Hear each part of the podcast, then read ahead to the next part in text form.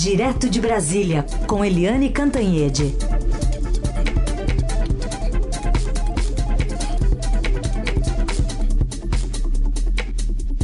Oi, Eliane, bom dia. Bom dia, Heisen, bom dia, ouvintes. Bom, sobrevivemos, o Brasil sobreviveu, vai seguir em frente, apesar dos golpistas, e hoje saiu uma decisão, Eliane, de madrugada do ministro Alexandre de Moraes, que, que você diz sobre essa decisão de ofício de afastar Ibanez Rocha do governo aí do Distrito Federal? Olha, Heisen, ouvintes, eu, nos meus muitos longos anos de praia, nunca, jamais eu vi uma coisa, uma barbárie como ontem na capital da República. Né? Esses terroristas, porque não, não há outra expressão, terroristas, canalhas, eles invadiram o, a sede do Executivo Nacional, que é o Palácio do Planalto, a sede do Judiciário Nacional, que é o Supremo Tribunal Federal, e a sede do Legislativo Nacional, que é o Congresso Nacional. Invadiram Câmara, Senado e destruíram tudo, sabe, dando facadas numa tela que vale milhões e milhões de reais uh, do Di Cavalcante. Ou seja, é uma gente desqualificada, criminosa, tá todo mundo indo parar na cadeia. Né? Uh, hoje o Brasil uh, acorda, né, ainda muito ferido, muito machucado, muito perplexo, mas com Alexandre de Moraes dando sinais de resistência e vigor nessa resistência democrática que ele lidera desde o início dos tempos de Jair Bolsonaro de péssima memória. Então, o Alexandre de Moraes já acordou e já determinou o afastamento por 90 dias do governador do Distrito Federal, Ibanês Rocha. Por quê? Porque o Ibanês Rocha né, é que é responsável pelo aparato de segurança pela Polícia Civil, pela Polícia Militar do Distrito Federal, que tem que cuidar da segurança dos prédios públicos, das autoridades da capital da República, de todos nós, os brasileiros. E ele não cuidou. Além disso, foi o Ibanês Rocha que botou a raposa cuidando do galinheiro, porque foi ele que foi buscar o ministro da Justiça do Bolsonaro, o senhor Anderson Torres, delegado da Polícia Federal, que é bolsonarista, que apoia, que faz vistas grossas para esses atos todos, para ser secretário de Segurança Pública da capital da República do Distrito Federal. E o Anderson Torres, né, que pode ser preso, pode ter o um mandado de prisão decretado a qualquer momento, está lá onde? Nos Estados Unidos, no mesmo local de Jair Bolsonaro. É um complô, é uma quadrilha, uma quadrilha de terroristas. Então, uh, o Brasil amanhece sabendo que as autoridades recuperaram uh, o fôlego e a força, que as medidas estão sendo tomadas e que uh, isso nunca mais pode se repetir. A informação que a gente tem é de que já tem 300 presos, 300 presos e que uh, houve um cerco à Secretaria de Segurança, né? Que teve a intervenção decretada pelo presidente Luiz Inácio Lula da Silva. É, enfim, a Polícia Militar já está fazendo o que devia ter feito o tempo inteiro. Cercou os golpistas lá no quartel-general do Exército, eles estão botando o rabinho entre as pernas e indo embora. Mas é preciso que antes de ir embora, eles sejam fichados como agentes de insegurança nacional, né? E que, e que uh, nunca mais o exército brasileiro possa permitir esse tipo de farra contra a democracia usando o seu nome, a sua marca e o seu espaço. Olha, Heisen, realmente que tempos, hein?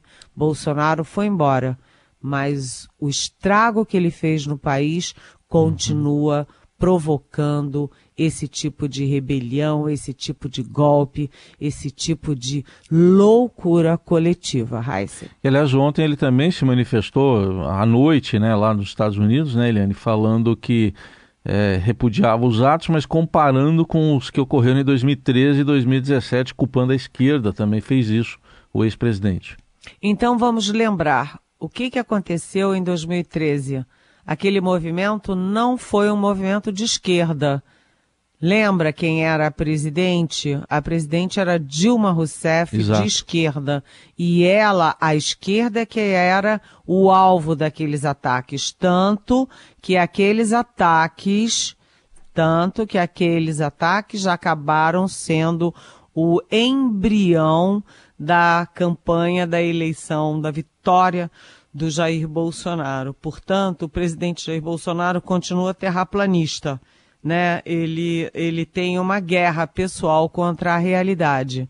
Não tem nada a ver uma coisa com a outra. Além disso, nunca, jamais, é inédito que uh, esses vândalos, sejam de direita, de esquerda, de centro ou uh, de qualquer coisa, tenham invadido as sedes dos três poderes. Nunca, jamais se viu algo assim.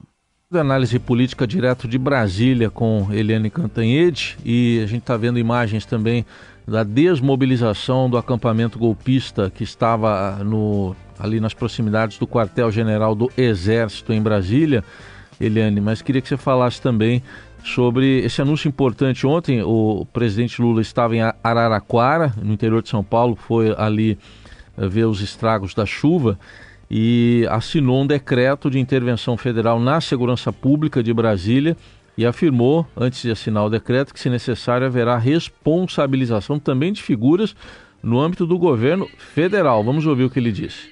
Eu espero que a gente, a partir desse decreto, a gente possa não só cuidar da segurança do Distrito Federal, mas garantir de uma vez por todas que isso não se repetirá mais no Brasil. É preciso que essa gente seja punida de forma exemplar, que essas pessoas sejam punidas de forma a que ninguém nunca mais ouse, com a bandeira nacional nas costas ou com a camiseta da seleção brasileira, para se fingirem de nacionalistas, para se fingirem de brasileiros, façam o que eles fizeram hoje. E pode ficar certo que isso não se repetirá e nós vamos tentar descobrir quem financiou isso e também da parte do governo federal. Se houve omissão de alguém no governo federal que facilitou isso, também será punido. Nós não vamos admitir. Como é que você vê essa declaração, Helene? Eu achei essa informação importante, sabe por quê, Raíssa? Importantíssima, porque está todo mundo focando no governador Ibanês Rocha e no secretário de Segurança afastado, o Anderson Torres.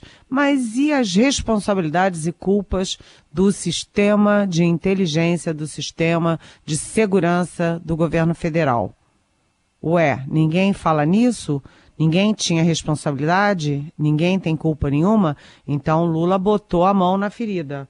Porque ele disse: se houve omissão é, haverá também é, responsabilidade. E houve omissão, né? Como é que o sistema de inteligência do Palácio do Planalto não detecta, sistema de inteligência do Exército, da Marinha, da Aeronáutica não detecta, sistema de inteligência da Polícia Federal não detecta, sistema de inteligência do Judiciário, do Legislativo, ninguém detecta nada. E a segurança? Você lembra, Heisen, que no 7 de setembro, o judiciário, por exemplo, a polícia judiciária fez um cerco enorme de segurança sobre o Supremo Tribunal Federal. Ninguém chegava perto, o drone não chegava perto, estava tudo muito garantido. Como é que ontem Ninguém estava lá, a polícia legislativa não estava a postos, a polícia é, judiciária não estava a postos, os, os vândalos foram chegando e entrando e no Palácio do Planalto subiram a rampa.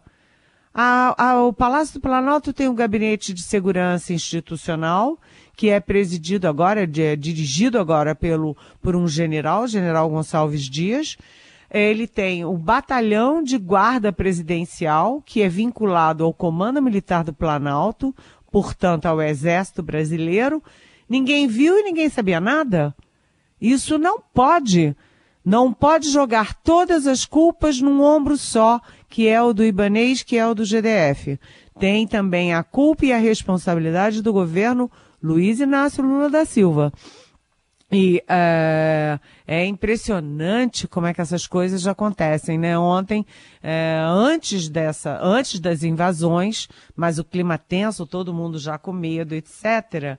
É, eu falei com o ministro da Defesa, o Zé Múcio Monteiro, e o Zé Múcio Monteiro me, me relatou que ele pegou um carro descaracterizado, sem placa oficial, com vidros é, fumê, vidros escuros, e circulou lá uh, nos, nos acampamentos dos, daqueles 100 ônibus que estavam chegando de tudo quanto é lugar e todo mundo sabia, né? E ele circulou e olha, avisou, tem muita gente. Aliás, eles, ele, ele relatou que estavam com travesseiro, com mantimentos, com roupas, é, como dando sinais de que vinham para ficar né? E eu perguntei como é que vai ser uh, o esquema de segurança. A esplanada vai estar fechada a partir da rodoviária para ônibus, caminhões e carros, mas as pessoas vão poder entrar porque a manifestação é livre no país. Vocês viram o que que deu? Não era manifestação, né? Era ato golpista que estava sendo gestado. Então, estão jogando toda a culpa no ombro do ibanês e do GDF. Aliás, com muita razão. Não estou defendendo eles, não. Né? Pelo contrário, pelo contrário. Mas tem a parcela de culpa também dos órgãos federais que, no mínimo, comeram mosca, mas que podem estar também contaminados, infiltrados. O Lula tem que ter cuidado para não estar dormindo com o inimigo ao lado. Certamente. A gente vai ouvir mais um trechinho aqui do que disse ontem o presidente Lula, mas antes só para atualizar, Eliane, que agora tem um comboio com aproximadamente 40 ônibus já levando bolsonaristas golpistas que estavam acampados lá diante do Exército, do quartel-general, estão sendo todos levados para a sede da Polícia Federal em Brasília, está desmontado lá o, o acampamento. É, mas queria trazer para você mais um trechinho aqui do que disse ontem o presidente Lula Hoje até ele tem reuniões com presidentes, eh, líderes estrangeiros, também recebe governadores, está em contato direto com o Supremo. Uh, tem uma questão importantíssima que é a dos militares, mas eu queria que você ouvisse aqui para comentar também. Uh, quando Lula diz que a segurança pública do Distrito Federal, liderada até a tarde de ontem por Anderson Torres, não foi suficiente para conter o avanço dos golpistas. E, lamentavelmente, quem tem que fazer a segurança do Distrito Federal é a Polícia Militar do Distrito Federal, que não fez. Houve, eu diria, sabe, incompetência, má vontade ou má fé das pessoas que cuidam da segurança pública do Distrito Federal. No dia 30, quando houve a minha diplomação, vocês viram aquele quebra-quebra em Brasília à noite, a Polícia Militar de Brasília estava guiando eles e vendo eles tocar fogo em ônibus e não fazia absolutamente nada. Esses policiais que participaram disso não poderão ficar impunes e não poderão participar da corporação porque não são de confiança da sociedade brasileira. Bom, isso foi ontem e hoje também um dia cheio para o presidente, Eliane. É, com certeza, né? Ontem à noite é, teve uma reunião é, de três ministros. O ministro da Defesa, que eu já citei, Zé Múcio, o ministro da Justiça, o Flávio Dino, que assumiu o comando da resistência da operação pelo Executivo, e o chefe da Casa Civil, Rui Costa. Eles se reuniram com o alto comando do Exército, exatamente para tratar o plano de ação uh, hoje de evacuação daquela área toda conflagrada, que já foi chamada, né, aquela área em torno do quartel-general do Exército, já foi chamada de é, embrião de terroristas, né? É, gestação de terroristas, porque foi ali, por exemplo, que foi gestada aquela operação abortada, que o Lula fez menção de botar um caminhão de querosene com um aparato explosivo do lado do aeroporto de Brasília. Foi ali também que foi gestado aquele ato todo de queimar carro, queimar ônibus. Ou seja, aquele acampamento tinha que ter sido retirado de lá há muito tempo. Foi conivência.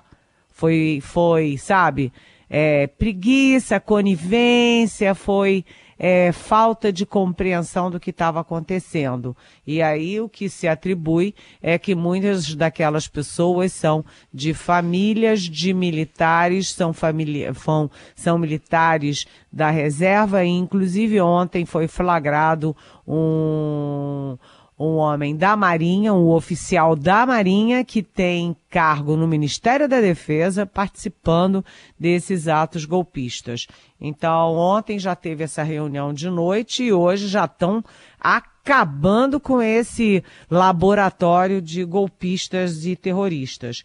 O presidente Luiz Inácio Lula da Silva começou o dia às nove horas da manhã com uma reunião, uma conversa com a ministra Rosa Weber, presidente do Supremo Tribunal Federal, lembrando que o Supremo Judiciário e o Congresso né, estão de recesso em janeiro.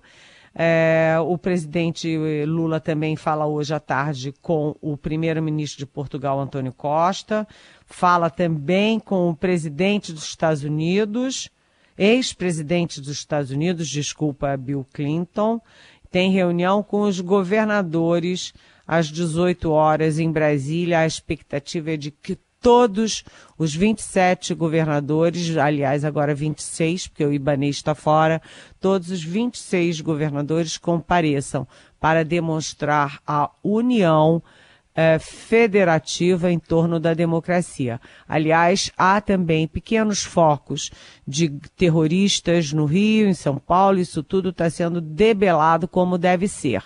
Né? Você não espera violência acontecer, você age com dureza, com eficácia para evitar que atos como ontem aconteçam. Né? Ontem ah, não, pode fazer manifestação, manifestação é democrática. Aliás, o ministro da Defesa está numa situação complicada. O general Gonçalves Dias, que é o chefe do GSI, também está numa situação complicada. Eles vão ter que explicar o que, que aconteceu uh, para que eles passassem a mão na cabeça dessa gente capaz de fazer esse tipo de ato que o Lula falou certo. Não é só contra o Lula é contra o país, é contra a democracia, é contra o povo brasileiro. Então, uh, Lula uh, muito muito à frente hoje desses dessa reação e o Supremo fazendo a parte dele. Quem? Alexandre de Moraes. Alexandre de Moraes, sempre ele à frente da luta pela democracia no Brasil. Muito bem, só uma última informação aqui antes, uh, antes de encerrar com você, Helene. Já o nosso colega Marcelo Godoy confirma aqui que o Comando Militar do Sudeste está preparando uma operação para retirar também bolsonaristas do entorno de quartéis, aqui, como diz o nome, né, Comando Militar do Sudeste, pegando São Paulo, por exemplo, e o prefeito do Rio também avisando, o prefeito Eduardo Paes, que hoje haverá desocupação. Finalmente, né, vai ocorrer essa desocupação, Helene. É, tem que haver de, desocupação, parar de brincar de democracia. Isso é brincar de democracia. Não tem nada democrático quando você tem essas pessoas em torno de quartéis pedindo a volta da ditadura militar, pedindo fechamento do Supremo, pedindo golpes. E, aliás, uh, para concluir, né, Heisen, a gente precisa dizer que Jair Bolsonaro fica numa situação pior ele deu um tiro não no pé, mas no coração dele, porque o movimento para tornar uh, Bolsonaro inelegível, ele vai ganhando grandes proporções. E o Bolsonaro inelegível é uma forma de bani-lo da vida pública, bani-lo da vida política, bani-lo da vida nacional. Ele que fique por lá uh, pela, por Orlando e fique com esses Anderson Torres, com ele e essa gente que recebe uh, auxílio emergencial de pobre para manter suas mansões à custa do povo brasileiro lá em Orlando. Bolsonaro entra para a história não apenas como o pior presidente da história brasileira, mas entra também como o líder de uma parcela golpista, ignóbil, sabe, fascista, nazista da população brasileira. Muito bem. Eliane Cantanhede, de volta amanhã ao Jornal Dourado. Ontem à noite a gente estava junto também e vamos em frente aqui. Eliane, um beijo, boa semana, até amanhã. Boa semana, beijão. Tchau.